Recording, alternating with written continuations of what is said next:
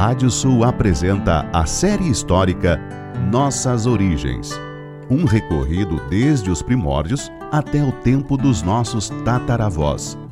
Com Martim César Gonçalves.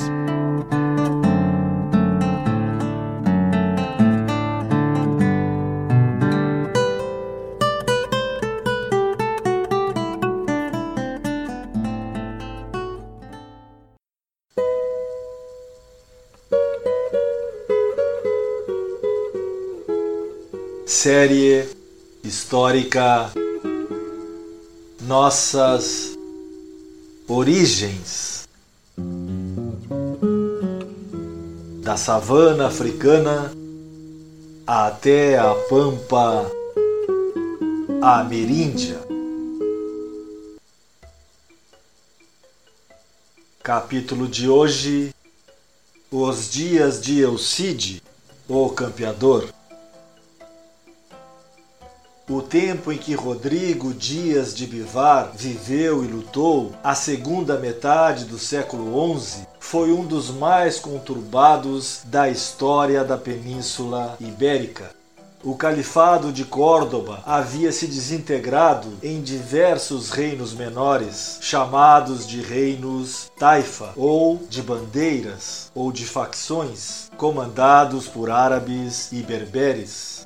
Embora a cultura tenha florescido nesses pequenos emirados, com cada governante sendo um mecenas para artistas e escritores, buscando nas diversas formas de arte suplantar os demais, também foi o período em que as taifas mais poderosas assolavam as mais frágeis no intuito de dominá-las.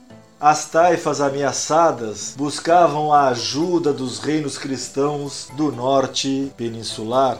Alianças, acordos, idas e vindas entre líderes cristãos e muçulmanos ocorreram com os emires muçulmanos pagando um tributo chamado de párias aos reis espanhóis pela proteção de seus domínios.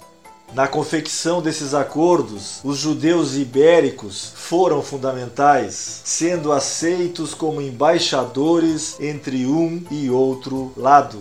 No entanto, ainda que a hegemonia da Ibéria estivesse pela primeira vez efetivamente se invertendo, com a cristandade olhando cada vez mais para o sul, a região entre os rios Douro e Tejo continuava sendo uma área de fronteira, uma terra de ninguém, ou seja, uma perigosa travessia para os que viviam entre dois mundos em conflito. Ali surgiriam os primeiros cavaleiros independentes, ou seja, mercenários que colocavam suas espadas a serviço de quem pagasse mais era, de certa forma, o começo do tempo que Miguel de Cervantes, cinco séculos mais tarde, utilizaria para seu icônico, satírico e inesquecível Dom Quixote de La Mancha. Essa foi a mesma época em que o Condado de Castela, que fazia até então parte do Reino de León, tornou-se um reino independente. Seu território até então tinha como fronteiras o reino de Pamplona e as taifas de Toledo e Saragoça.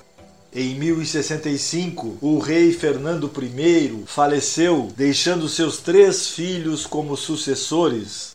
Seu reino foi dividido em três. Leão ficou para seu segundo filho, Alfonso, a Galícia para Garcia e Castela para seu primogênito, Sancho. Como resultado dessa sucessão, Castela, a partir de então, deixava de ser um condado para se alçar à condição de reino. Aquele que um dia dominaria praticamente toda a península, com a exceção de Portugal. Enquanto isso, no outro lado do Estreito de Gibraltar, uma nova força irrompia no mundo islâmico, a seita fundamentalista dos Almorávidas provinham dos confins ocidentais do Saara e eram crentes que deviam levar uma vida religiosa de extrema pureza, enquanto, ao mesmo tempo, preparavam-se militarmente para serem missionários de sua fé, agindo belicosamente em defesa dela por se reunirem em torno de conventos fortificados, chamados de ribat, ficaram conhecidos por gente dos ribat, ou seja, em árabe, al-murabitum, ou espanholizando al-morávidas. Por volta de 1060, seu líder era Yusuf ibn Tashfin e ele seria responsável pela fundação da importante cidade de Marrakech, no Marrocos. Nos próximos anos, os almorávidas construiriam um império com a conquista das cidades de Fez, Tlemcen e Tanger, dominando um vasto território no norte da África, justamente em frente às inquietas e desunidas taifas islâmicas de Al-Andalus. Foi nessa época instável, com a sucessão do reinado de Fernando I de León, com as lutas entre os reinos de Taifa e com a ameaça de expansão de uma seita de berberes fanáticos no norte da África, que surgiu um dos personagens mais emblemáticos da história ibérica, Rodrigo Dias de Vivar. Suas histórias, contadas em poemas, biografias e relatos documentais, chegaram até nós em uma mescla de lenda e de realidade. Seria conhecido para sempre como El Cid, ou campeador, Cid ou Said, dos idiomas árabes e mourisco, significando senhor, enquanto campeador viria de campi doctor ou campeão ou senhor do campo.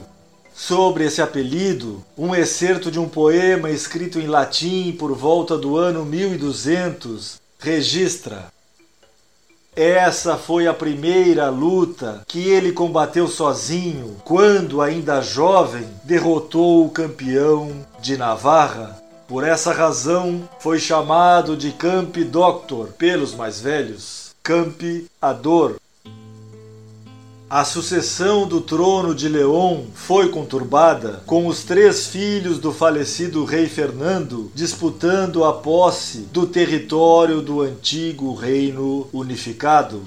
Sancho, o primogênito, considerou que a parte que tocou a seu irmão Alfonso, ou seja, o reino de León, era maior ou mais importante que a sua parte, o ainda incipiente reino de Castela e isso originou um conflito que derivou em uma batalha fraticida. Alfonso foi derrotado, possivelmente de forma não definitiva. Ambos os irmãos então fizeram um acordo e se voltaram contra o outro irmão, Garcia, a quem tinha tocado na partilha o reino da Galícia, derrocando-o em 1071 Alfonso ficou com a parte correspondente ao condado portucalense e o norte galego ficou para Sancho. Os dois reis logo se desentenderam e em janeiro de 1072 Alfonso foi derrotado novamente, sendo capturado e encerrado em Burgos. Graças à intercessão da irmã de ambos, Urraca, ele teve como pena somente o exílio, que começou a cumprir junto à corte do rei Al-Mamun, da taifa de Toledo. Garcia teve um destino parecido na taifa de Sevilha e morreria anos depois, prisioneiro em um castelo, após um levantamento contra o já rei Alfonso. Rodrigo Dias de Bivar havia crescido na corte do rei Fernando I e começado suas gestas guerreiras em uma campanha nos Pirineus junto ao infante Sancho em 1063. Quando este herdou Castela e depois em 1072 reunificou o reino, Rodrigo estava a seu lado como um fiel vassalo.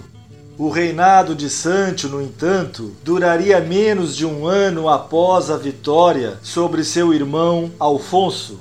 o novo rei, Sancho, seria assassinado nos arredores da cidade de Samora, em León.